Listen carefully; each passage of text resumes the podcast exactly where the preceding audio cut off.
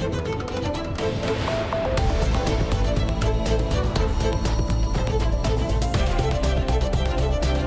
Damos então início ao Portugal em direto para já conhecer os títulos desta edição. Boa tarde, Cláudia Costa. Olá, Augusto, muito boa tarde. Às portas do Natal, os conselhos mais afetados pelo mau tempo continuam a fazer contas à vida e também aos negócios. Em Faro, os prejuízos são superiores a 2 milhões de euros. Para amanhã, há um aviso laranja de mau tempo para os distritos de Braga e Viana do Castelo, a norte. As autarquias estão já a tomar as devidas precauções. Adiante, vamos conhecer uma tradição que remonta ao século XIII e que ainda hoje é revivida no dia a seguir ao Natal, 26 de dezembro, na aldeia Viçosa, a 15 quilómetros da cidade da Guarda. Chama-se o Magusto da Velha. Tudo começou com uma velha senhora cheia de dinheiro e tem peripécias que são autênticas relíquias. Fique para conhecer a história, porque vai gostar. Na antevéspera de Natal, a rádio mostra-lhe ainda um presépio feito por reclusos em Bragança, uma casa iluminada com 70 mil lâmpadas em Viseu, a mítica tradição do bananeiro em Braga e provamos as rabanadas, o bolo rei e as filhoses de uma das mais icónicas pastelarias de Lisboa. É o Portugal em direto, emissão na Antena 1, RDP Internacional, Antena 1 Madeira e Antena 1 Açores. A edição é da jornalista Cláudia Costa. A noite da consoada nos distritos de Viana do Castelo, no Alto Minho e Braga, no Minho, vai ser de chuva forte. Há mesmo um aviso laranja lançado pelo Instituto Português do Mar e da Atmosfera. A chuva vai cair com intensidade entre as seis da tarde de amanhã e as três da madrugada de domingo. As autarquias estão já a tomar medidas preventivas para aquilo que der e vier.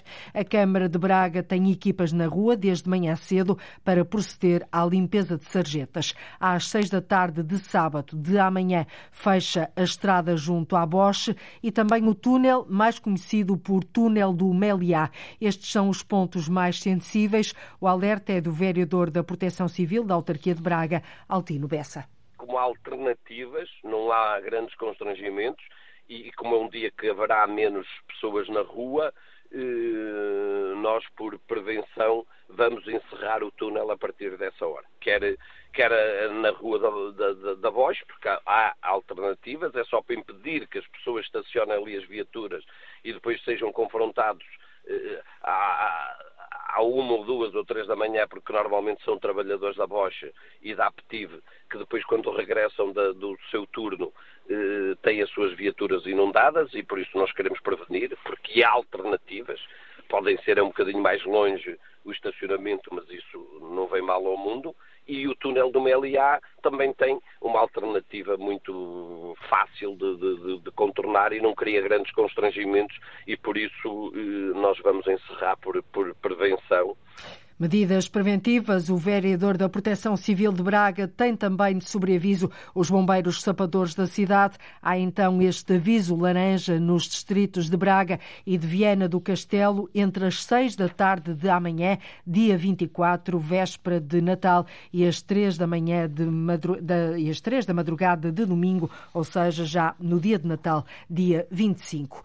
O município de Faro concluiu as contas aos estragos provocados pelo mau tempo de há duas semanas os prejuízos são superiores a 2 milhões de euros. A chuva que se fez sentir durante mais de uma hora, na manhã de 5 de dezembro, provocou inundações, bloqueios nas estradas e impediu também a abertura de escolas. O autarca de Faro, Rogério Bacalhau, vai enviar a conta ao governo no início da próxima semana e espera que o apoio chegue o mais rápido possível. Nossa expectativa é que uh, o governo possa ter condições para apoiar estas famílias e estas pessoas, a maior parte das empresas são empresas familiares um, e mesmo em termos de danos privados, uh, são pessoas que com muita dificuldade conseguem fazer face a estes prejuízos uh, e, portanto, espero que uh, o Governo possa, possa apoiá-las.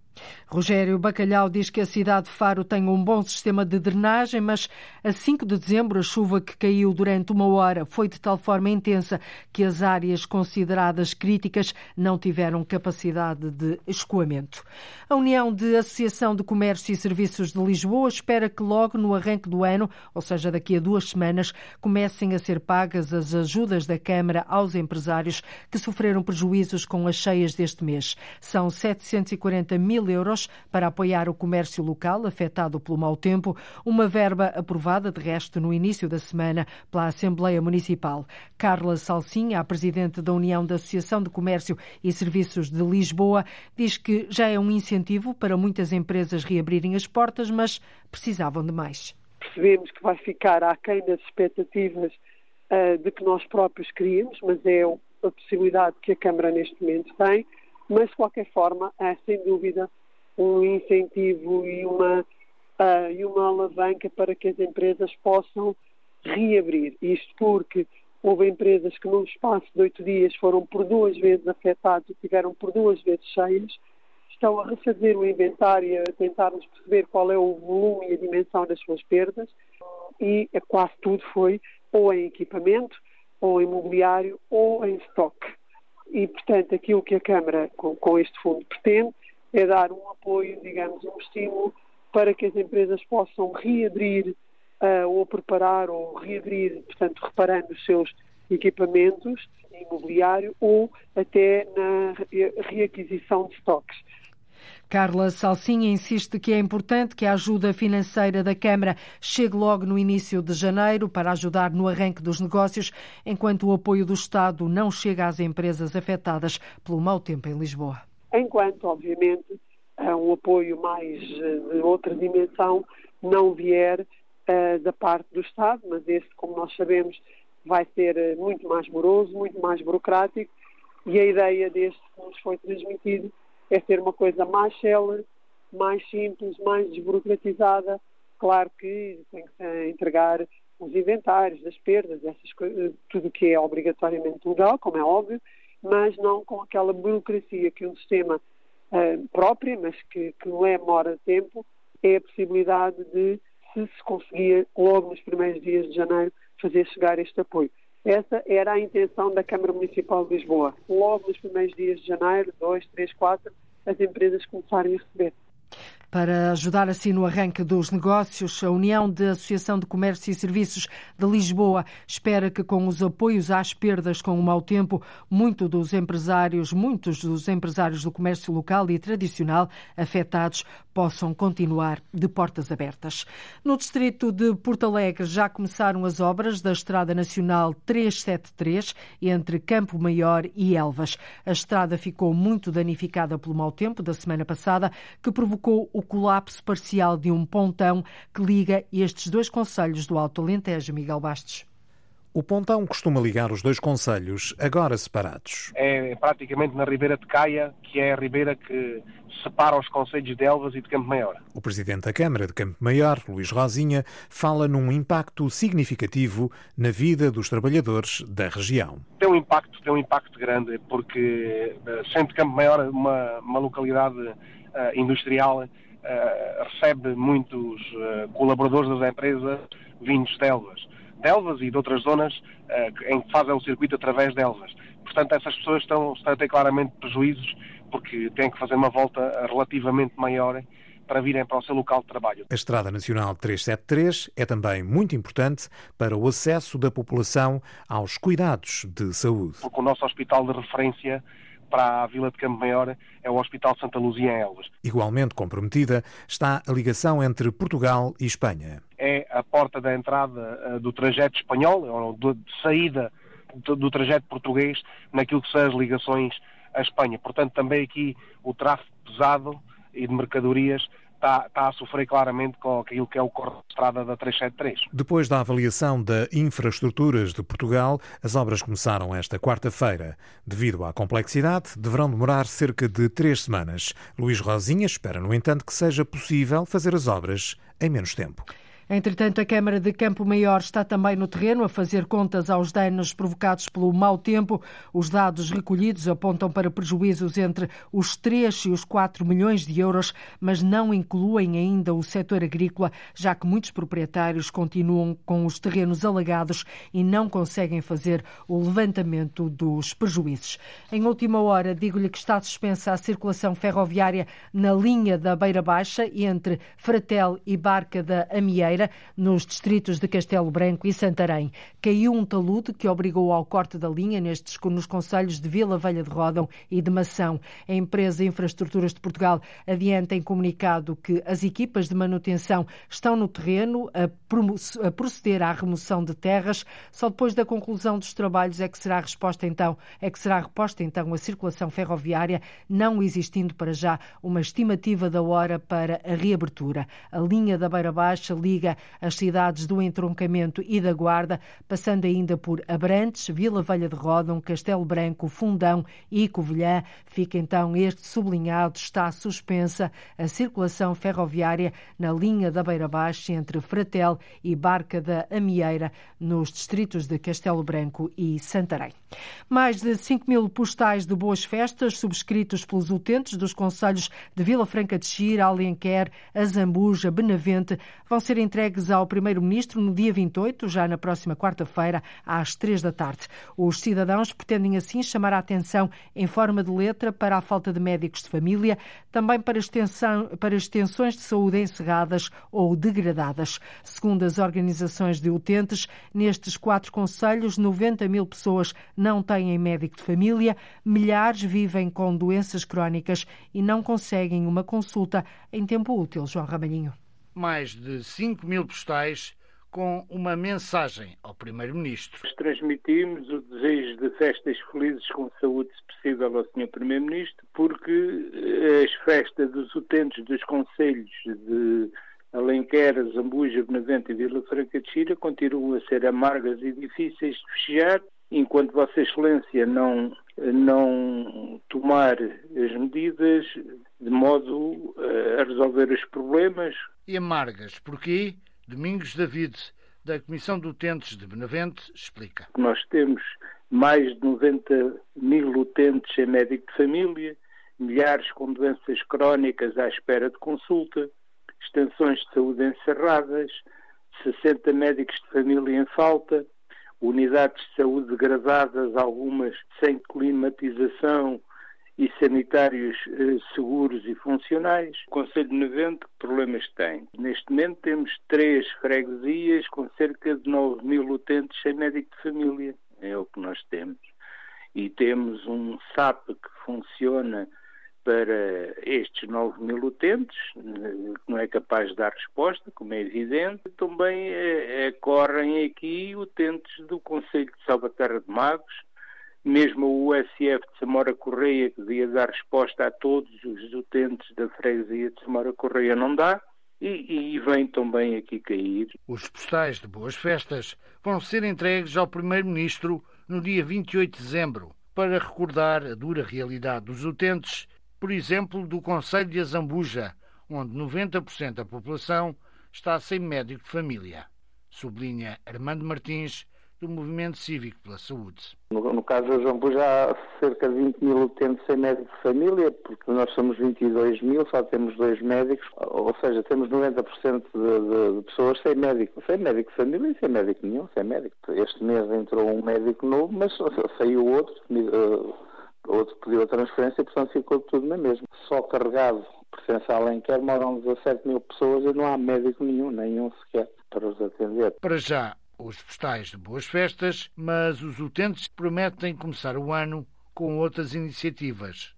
Por exemplo, cantar as janeiras, acrescenta Armando Martins, do Movimento Cívico pela Saúde de Azambuja. Arranjar um grupo para cantar as janeiras ao Sr. Primeiro-Ministro e ao Sr. Presidente da República com versos abusivos à falta de médicos e, à falta de, de, de, condições de saúde primária nos, eh, nos nossos centros de saúde. Instalações degradadas, extensões de saúde encerradas ou falta de médicos de família. Estes são alguns dos problemas que os utentes querem ver resolvidos.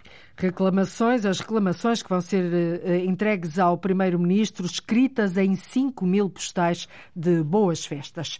Os atos de vandalismo, o barulho e o lixo espalhado pelas ruas já são uma constante no centro de Viseu e na zona de Jogueiros. Um problema que, de resto, se arrasta há muito tempo e que a Câmara está a tentar resolver com a Polícia de Segurança Pública. A solução pode mesmo passar por colocar câmaras de videovigilância naquelas zonas. O processo está a ser estudado pelas autoridades e também pela autarquia como forma de prevenir, Lourdes Dias, desacatos em locais onde estão situados os principais bares da cidade. Aconteceu na última reunião da Assembleia Municipal de Viseu. Um morador do lugar de Jogueiros voltou a queixar-se do barulho, do lixo e de atos de vandalismo, diz o autarca Fernando Ruas. Esta causa próxima foi de um cidadão que aproveitou e veio uma Assembleia Municipal Pública para pedir a colaboração da Câmara uma vez mais para um problema de que ele entende de segurança, de impossibilidade de dormir, digamos, durante a noite, com o barulho dos bares, com algumas cenas digamos, de, de, alguma violência. As queixas dos moradores arrastam-se há muito tempo, falta de sossego no centro da cidade e junto a Jogueiros, locais muito frequentados por estudantes, já que são zonas onde se situam os principais espaços de diversão noturna. A Câmara Municipal tem estado atenta, a PSP tem reforçado a segurança na zona, mas agora pretendem ir mais longe e equacionam a colocação de câmaras de videovigilância para mais segurança de quem frequenta o Centro Histórico de Viseu. Com o Sr. Comandante da Polícia de Segurança Pública, é o que sabemos com alguma, com muita eh, especialidade nesta questão da videovigilância, vamos ver se de facto é a resposta mais adequada. Nós temos procurado outras, nomeadamente a presença de agentes da, da autoridade, o que é facto é que isto continua e, portanto, eh, vamos até o último recurso para apaziguar eh, qualquer uma das zonas, que para nós é fundamental. Enquanto se estuda o melhor cenário para prevenir os atos de vandalismo no centro da cidade de Viseu, Fernando Ruas pede à população que continue a colaborar com as autoridades e denuncie todas as situações de falta de cidadania. E a solução para resolver este problema pode passar por colocar câmaras de videovigilância naquelas zonas. Presépio foi o e outro que fizemos. Montamos aqui. Parafusamos aquilo, fizemos as gestas em cima.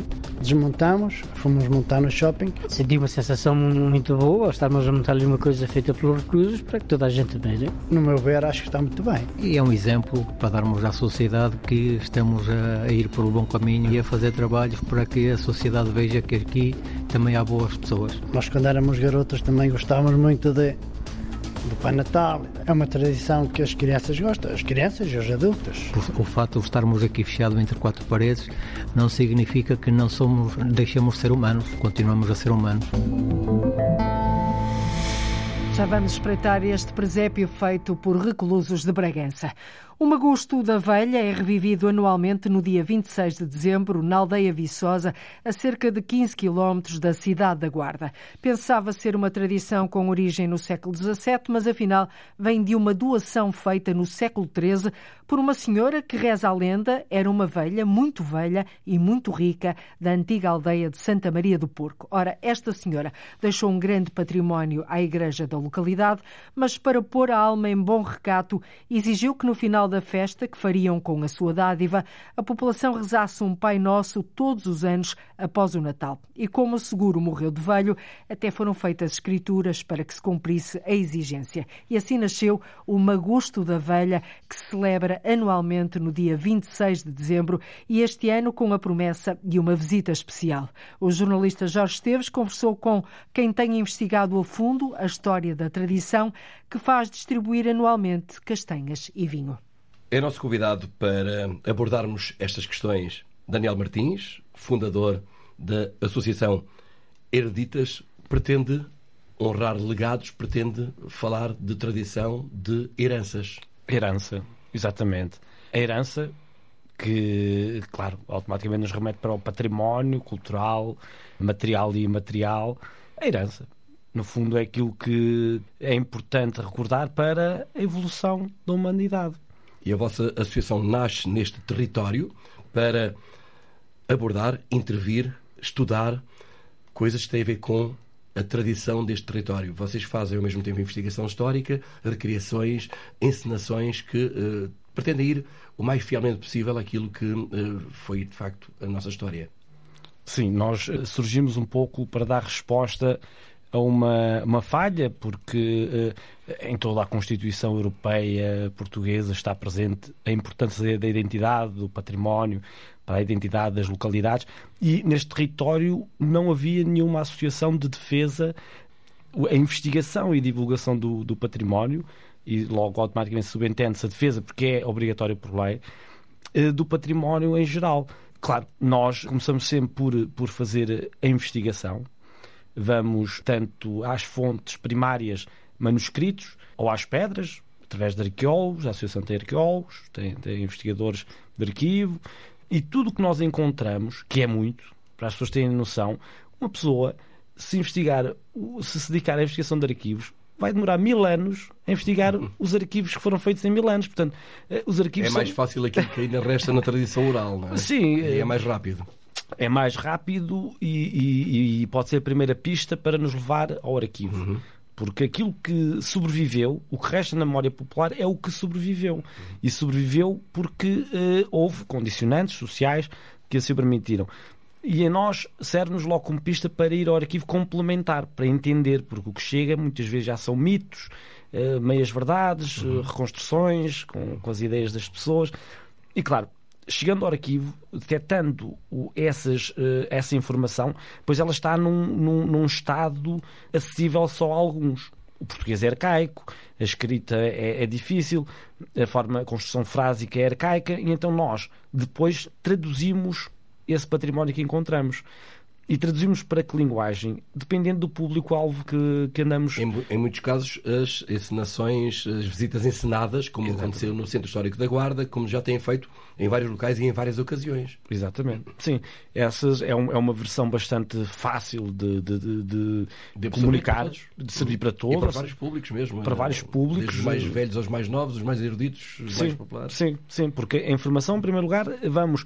Claro, também consultamos a bibliografia que já está, mas trazemos sempre coisas novas, trazemos sempre informação de, de arquivo que nunca foi publicada e, claro, é comunicado de uma forma suave, também cómica, também a brincar um bocadinho e, e, que nos permite, claro, as roupas, o cenário, tentar recriar um pouco aquilo que seria uh, a ambiência, que claro que nós nunca vamos conseguir chegar lá, nós não temos, somos seres humanos do século XXI, uh, eh, estamos a interpretar aquilo que poderia ter sido uh, no passado. Mas claro, mas, dá, mas transmitir conceitos, ideias, textos, acontecimentos que aconteceram, factos, para que o contemporâneo possa apreciar e eles próprios tirarem as suas ilações sobre os factos históricos.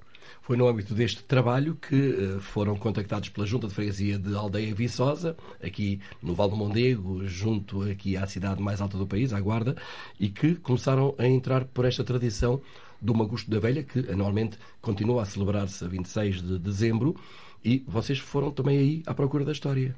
Sim, sim. Uma história com centenas de anos. Sim, porque, ora bem, o Magusta Velha é uma tradição viva raríssima. Nós temos poucos casos. No país há mais um caso que atiram cavacas do cimo de uma igreja, assim, uhum. umas nuances que sobreviveram aos tempos, mas aqui sobreviveu com todo um conjunto de tradições agregadas que é fenomenal. É o madeiro, é o magusto, as castanhas, o vinho, as cavaladas. É um conjunto de, de, de tradições, todas agregadas no mesmo evento, que foram sobrevivendo e modificadas um bocadinho com o tempo. Tanto é que até não é, no século XVII uh, o nome da senhora já não se sabe e por isso se Dizem diz a velha. A velha. A velha. Portanto, a partir da doação da velha. De uma velha que, que doa o, o, seu património para que, no fundo, o que ela queria era que rezassem o Pai Nosso pela alma, para garantir a sua uh, permanência no céu. Eh, pagava através dessa doação de castanhas Exatamente. e vinho nessa data para que não faltasse o calorzinho, as claro. castanhas e o vinho ao povo da aldeia da freguesia, que na altura era Santa Maria do Porco. Do Porco, exatamente. do Porco. Vocês foram mais longe do que isso na investigação histórica, ainda está para sair a publicação que há de trazer a história completa. Já chegaram muito mais longe do que isso, não vamos adiantar muito, mas Sim. já chegaram muito mais atrás. Sim, pelo menos século XIII temos o primeiro, uh, o dito testamento, da dita proprietária que vai legar os seus bens e ela é muito clara no testamento para que pelo Natal se ofereça pitança ao povo, que é isso, comida, e que lhe rezem o Pai Nosso. Isto está clarinho no, no testamento da Século pessoa. 13? 13. 13. Já sabem até o nome da senhora, não vamos divulgar ainda porque uh, sei que querem ainda manter algum segredo, digamos assim, até completar a, claro. a, a própria publicação para que haja mais dados. Mas uh, vocês este ano vão estar outra vez envolvidos, a associação vai Sim. estar outra vez ali a uh, uh, mostrar de forma encenada como é que as coisas se passavam.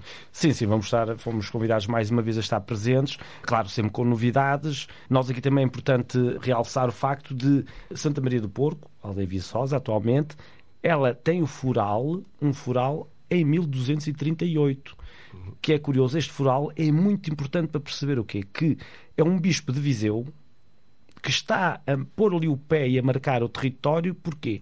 Porque o bispado da Guarda, ou seja, o bispado da Gitânia, que vem da Gitânia para a cidade da Guarda, é muito recente e vem roubar terrenos ao antigo bispado de Viseu. E então, ali na volta do Mondego, à volta do Mondego, discutia-se muito se aquilo era bispado da Gitânia ou de Viseu. Eh, chegou a haver conflitos armados, chegou a haver. Uh, uh, e ali o bispo Dom Gil de Viseu está ali a marcar aquele território. Isto é bispado de Viseu. Isso sabe-se bem, está bem estudado, e depois a partir daí é que começa realmente a história daquele território conhecida em documentos. A edição deste ano, 2022, será a 26 de dezembro, durante a tarde, junto à igreja, depois do Pai Nosso rezado no interior da igreja há esse convívio, esse lançamento das castanhas e repassados hoje também para as crianças, porque uh, atualizou-se um pouco uh, a tradição, mas temos uma novidade. Agora vou uh, instar o Daniel Martins com a sua forma de encenar, anunciar quem vai estar nesta edição do Ano da Graça de 2022? Ora bem, este, este ano temos uh, a graça de ter a presença de Sua Excelência o Presidente da República, que vai estar eh, ao vivo aqui na aldeia de Porco a observar esta tradição tão antiga e que se pretende manter viva. Está garantido, será na tarde desta próxima segunda-feira, no dia a seguir ao Natal, como sempre. Portanto, estão todos convidados, aqueles que tiverem possibilidade de chegar ali ao Val do Mondego, aqui abaixo da cidade da Guarda, e terão seguramente castanhas e vinho distribuídas de forma comunitária pela aldeia. O Magusto da Velha, uma tradição com peripécias que são autênticas relíquias, como percebeu, e este ano, com a promessa de uma visita presidencial, o anúncio formal foi feito neste Portugal em Direto por Daniel Martins, da Associação Hereditas, na conversa com o jornalista Jorge Esteves. Um grupo de reclusos do estabelecimento prisional de Bragança construiu um presépio de grandes dimensões que pode ser visto no centro comercial da cidade. Para os que estão privados de liberdade, mas em período de reinserção, foi também uma forma de mostrar à sociedade que estão prontos para voltar a fazer parte dela, longe das grades da cadeia. Afonso de Souza. António Rodrigues está orgulhoso do trabalho. Senti uma sensação muito boa, estarmos a montar-lhe uma coisa feita pelos reclusos para que toda a gente veja. Ajudou e fez o necessário para que tudo ficasse perfeito. As figuras de ajudar e o presépio foi e outro que o fizemos. Fizemos os cortes e parafusámos aquilo, fizemos as gestas em cima. Já sabia alguma coisa de carpintaria? Sim, já sabia. E esse tipo de cobertas eu já, já era a fazer meu pai, porque antigamente lá nas aldeias faziam isso para cobrir os carros dos bois, até para meter lenha. António tem 48 anos, está a cumprir uma pena de 13. Os natais na prisão, diz, são um dia normal. Para aqui, para o recluso, é um dia normal como outro qualquer. Não, não há festejos, não há nada. Mas este ano vai ser diferente. Há dois que está em regime de precária. Vai passar o Natal a casa. Já, já é diferente. Já se come o bacalhau, já se come o polvo. Coisa que aqui não acontecia. Tinha minha mãe, meus irmãos e meus primos. Está-se com a família, com os amigos e respira-se um pouco de liberdade. António Machado é outro dos construtores, tem 50 anos, está no fim da pena, deve sair no início do próximo ano que está aí a chegar. Não podemos pensar nisso, senão nem dormimos. É divorciado, tem duas filhas e um neto. Sim, provavelmente vou passar o Natal com eles. E provavelmente vai dar-lhe presentes, como já fez este ano a duas instituições de crianças em Bragança. António Machado escreveu um livro sobre a sua pena na prisão. O dinheiro reverte todo para a caridade. Há a obra Coping, para as crianças que estão lá, e ao Lar de São Francisco. Como estamos em época natalícia, é bom trazer um sorriso a essas crianças, porque há muitas crianças que não têm apoio familiar, que não têm ninguém, e mesmo vindo de um estranho, é sempre bom trazer um sorriso a uma criança. E também pediu para comprarem alimentos para a Caritas distribuir pelos mais necessitados. O ano passado tinha dado à Cruz Vermelha e ao Patronato. Sobre o presépio, aconselha a que vão vê-lo. Porque aquilo está uma obra muito bonita e é um exemplo para darmos à sociedade que estamos a ir pelo bom caminho, estamos a reinserir na sociedade e é isto que nós queremos demonstrar para a sociedade. É que o fato de estarmos aqui fechados entre quatro paredes não significa que não somos, deixamos de ser humanos, continuamos a ser humanos. E a fazer trabalhos. E a fazer trabalhos para que a sociedade veja que aqui também há boas pessoas. José Carneiro vai a meio de uma pena de mais de seis anos. Não só ajudou no presépio, como faz tudo lá dentro. Tudo aqui, faço tudo. Ah, é? O que é que faz? Faço a manutenção da, da casa. Qualquer obra que haja para fazer, normalmente estou sempre metido. José Carneiro é trabalhador na construção civil. Gostou de fazer parte de uma obra que diz muito aos pequenos e aos grandes. É uma tradição que as crianças gostam, as crianças e os adultos tem que se mantendo sempre. Nós, quando éramos garotas, também gostávamos muito de, do Pai Natal. E tem orgulho no que fizeram para ficar à vista de todos no shopping? Fomos lá aplicá-lo, montamos-o aqui, desmontamos, fomos montar no shopping. Eu acho que está, no meu ver, acho que está muito bem. Este ano, o Natal do José não se faz com a família? Não, não. felizmente vou passá-lo cá. Ah, ainda não pode? É? Não posso. Só que tive que ir porque tive a minha mãe muito doente e então tive que, que avançar uma precária. A construção do presépio foi um desafio lançado à cadeia pela direção do shopping de Bragança. Mariama Gonçalves vê ali inclusão e a presença de quem não pode estar presente. Esta também foi, de certa forma, uma maneira que encontramos de promover a inclusão e também de permitir a quem está ausente possa estar, de certa forma, aqui representado, presente no Natal também do, do centro comercial. Uma obra que se enche de simbologia numa época também ela especial. Inclusão em tempos de Natal, o presépio feito por reclusos do estabelecimento prisional de Bragança pode e deve ser visto no centro comercial da cidade. E na contagem decrescente para o Natal, nós fomos ouvir quem põe a mão na massa, que é como quem diz quem faz o bolo rei, as rabanadas ou as filhoses da icónica pastelaria Versalhes na Avenida da República, em Lisboa. O fornezinho desta época do ano, cheia de tradições, doces e iguarias, está completamente instalado. A repórter Arlinda Brandão foi atrás do cheiro e dos sabores que saem dos fornos e fritadeiras da Versalhes, que comemora um século de vida, sempre inspirada no glamour da pastelaria francesa. Os filhos da Versalhes são especialidade. É das mãos de Rosa que há quase meio século sai a massa das filhoses com uma receita que tem 100 anos, tantos quantos faz a pastelaria Versalhes. Tem farinha, açúcar, ovos, leite, tem especiarias, canela, erva doce, aguardente velha, a massa, a gente ao enrolar vê se precisa de um pouco mais de massa ou não. E enrolas em cima do mármore. Não é mão com mão. Não. É cada uma das mãos enrola a massa Exatamente. em cima do mármore. Agora, vai para ali para o carrinho para levar para esticar. Daqui a bocado, uma horinha mais ou menos, esticam-se. E depois vai, vai fritar. Exatamente. É dia de grande azáfama por aqui, cheira a Natal, cheira a especiarias e a bolo rei quente. Estamos aqui na, na fábrica onde se produz tudo o que nós vendemos aqui ao balcão, é tudo produzido aqui nesta fábrica. Estamos a preparar, estamos perto do Natal e, e já estamos a, a, preparar as coisas, já está-se a sair muito bolo rei, bolo rei, broas, filhoses, sonhos, isto é tudo feito aqui. António Marques é gerente da Versalhes e mostra-nos como se organiza esta fábrica na preparação dos doces de Natal. É a parte dos fritos, onde se faz os sonhos, as, as rabanadas, uh, os, os cuscurões, as filhoses. Está a partir ovos. Esses ovos são para quê? Por acaso são para, para os pastéis de nata. Estamos a fazer as broas, as tartes. E estamos aqui a ver já no tabuleiro. Estas são as broinhas de espécie broas são essas? É uma broa à base de amêndoa. Nós vimos ali também as eh, rabanadas. Sim, rabanadas, as filhoses, os sonhos, eh, são os que nesta época se vende mais. Aquelas acabaram de ser. eh, Sim, estão, estão a, ser, a ser feitas agora. Sim, sim. Tá. Ainda estão quentinhas. Ainda estão quentinhas. Esta é a broa castelar, que é uma broa mais à base de, batata doce. Ali estamos a ver o bolo, o bolo rei. Bolo rei, eles estão mesmo a sair. Estão a sair ali do forno. Eh, E como é que vê que ele já está bem cozido? Quando ele estiver seco aqui por dentro, ele já está quase cozido. É só secar um bocado que é para não ir abaixo.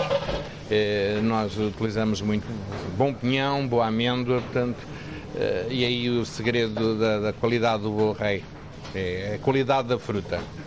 Isto todos os dias, nesta época toda, sai muito, muito bolo rei. Sai muito bolo rei e muita rabanada, feita com o pão aqui também cozido. O chefe Santos é quem sabe de cor todas as receitas destas iguarias, algumas com inspiração na pastelaria francesa. Isso também, a massa chute também é uma massa francesa e nós fazemos os sonhos com essa massa. Portanto, mantém-se um pouco da tradição francesa, eh, alienando a nossa portuguesa, não é? A Versalhes foi fundada em 1922 por Salvador José Antunes, que admirava a pastelaria francesa e a arte. Lembra Paulo Gonçalves, sócio-gerente da icónica Pastelaria de Lisboa. Como também tinha uma formação francesa, ele contrata um, ar- um arquiteto, eh, Nobre Júnior, que posteriormente contrata as pessoas que fizeram a parte dos frescos, que é bem-vindo bem -vindo ceia, e depois a parte da- das talhas douradas, eh, que é Fausto Fernandes, e criou todo este glamour baseado na, nos jardins do Palácio Versalhes. O trabalho de talha dourada salta à vista neste grande salão onde estamos. Tem uma decoração de arte nova, em estilo Luís XIV, com pinturas nas paredes que retratam os lagos de Versalhes. São as celebrações dos 100 anos desta pastelaria lisboeta que se acabam de assinalar este mês, nesta época de festas de Natal e final de ano. A todo o vapor é assim que está o fabrico da pastelaria Versalhes em Lisboa. Em Braga, manda a tradição que no dia 24, amanhã e antes da ceia de Natal, os amigos se juntem na Casa das Bananas para beber um cálice de moscatel, comer uma banana e desejarem boas festas. Uma tradição que surgiu há 40 anos e que atualmente junta milhares de pessoas na Rua do Souto. E como amanhã é dia de um mar de gente, há muitos que aproveitam o dia de hoje para comerem a banana e beber um moscatel. Ana Gonçalves. A tradição manda, no dia da ceia de Natal, bracarense que se preze passa na Casa das Bananas para beber um moscatel e comer uma banana. E já não são só os bracarenses que fazem questão de ir ao bananeiro, é o caso de Carla Valente e Elizabeth Gonçalves, que vieram de Santo Tirso para um almoço de empresa, mas antes quiseram conhecer a tradição. Eu ouvi falar Um almoço de empresa. e ouvimos falar no Bananeiro? no bananeiro, sim, no- e até é por acaso é engraçado. E olha, e estou a experimentar e adoro as bananas. E o moscatel. Menina, e o moscatel, sim, está delicioso. E os de Braga trazem os amigos de fora para provarem o moscatel e comer a banana. E, e isto é uma daquelas coisas que vamos e nem é um- uma tradição. Mas não se vê-se os amigos, fazem-se, contam-se umas coisas, é, é só por isso. Não é de cá. Não, mas conheço bem esta tradição. Tem, só que nunca consigo cá vir, porque é às sete da tarde, que é a hora que eu estou em casa com, com a família, começar a chegar, a chegar a família, então não dá para vir. Mas hoje calhou de vir aqui provar, saber como é que é. Portanto, fiz uma espécie de, de, de recriação fora de tempo. Eh, é muito giro isto. E até para os ciclistas, o bananeiro é paragem obrigatória. Se é para dar força ao fim da voltinha, para meter aqui vitamina, a bananinha, o moscatel, ficamos aqui como o aço. E agora vamos continuar a voltinha até, até Celeros, até onde nós sou. Fomos até ao Sameiro, Bom Jesus, fizemos aqui a voltinha de Braga só para fazer, para preparar para o Natal. Para amanhã conseguimos comer o bacalhau com muito apetite. E faz esta paragem? A paragem é obrigatória no bananeiro de Natal, isso é obrigatório. Isso já faz parte da tradição. Mas não só, quem está a trabalhar faz uma pausa para o convívio com os colegas. Nesta altura a gente vem cumprir a, a tradição sempre que possível. Tentamos aproveitar o máximo dos tempos livres para, para vir recordar aqueles que são os nossos anos anteriores e os momentos de diversão que vivemos anualmente. E amanhã vem também? É assim, está previsto na nossa agenda, não é? Agora depende, eh, obviamente, daquilo que que for decorrendo ao longo do dia. Se houver condições e possibilidades, a gente cá estará. Olha, e esta tradição, sabe como é, como é onde é que ela teve origem? É assim, daquilo que eu sei, apesar de não ser muito culto naquilo que toca A tradição do bananeiro foi, foi mesmo criada aqui em Braga, neste, neste local. Sim, mas foi criada por quem? Definitivamente não sei. Mas nós sabemos, a tradição de ir ao bananeiro surgiu há 40 anos, quando os comerciantes da Rua de Soto se juntavam à porta do número 26, ao final da tarde do dia 24, para desejarem boas festas a conhecidos e desconhecidos, acompanhados de um cálice de vinho moscatel e uma banana. Um moscatel e uma banana para preparar o estômago para a ceia de Natal. É tudo por hoje. Resta-me desejar-lhe, em nome de toda a equipa do Portugal em Direto, um Feliz Natal. Nós voltamos dia 2 de janeiro com a promessa de continuarmos a ligar o território de uma ponta à outra. Contamos consigo, não está dispensada, a sua presença é fundamental. Bom Natal e um grande ano de 2023.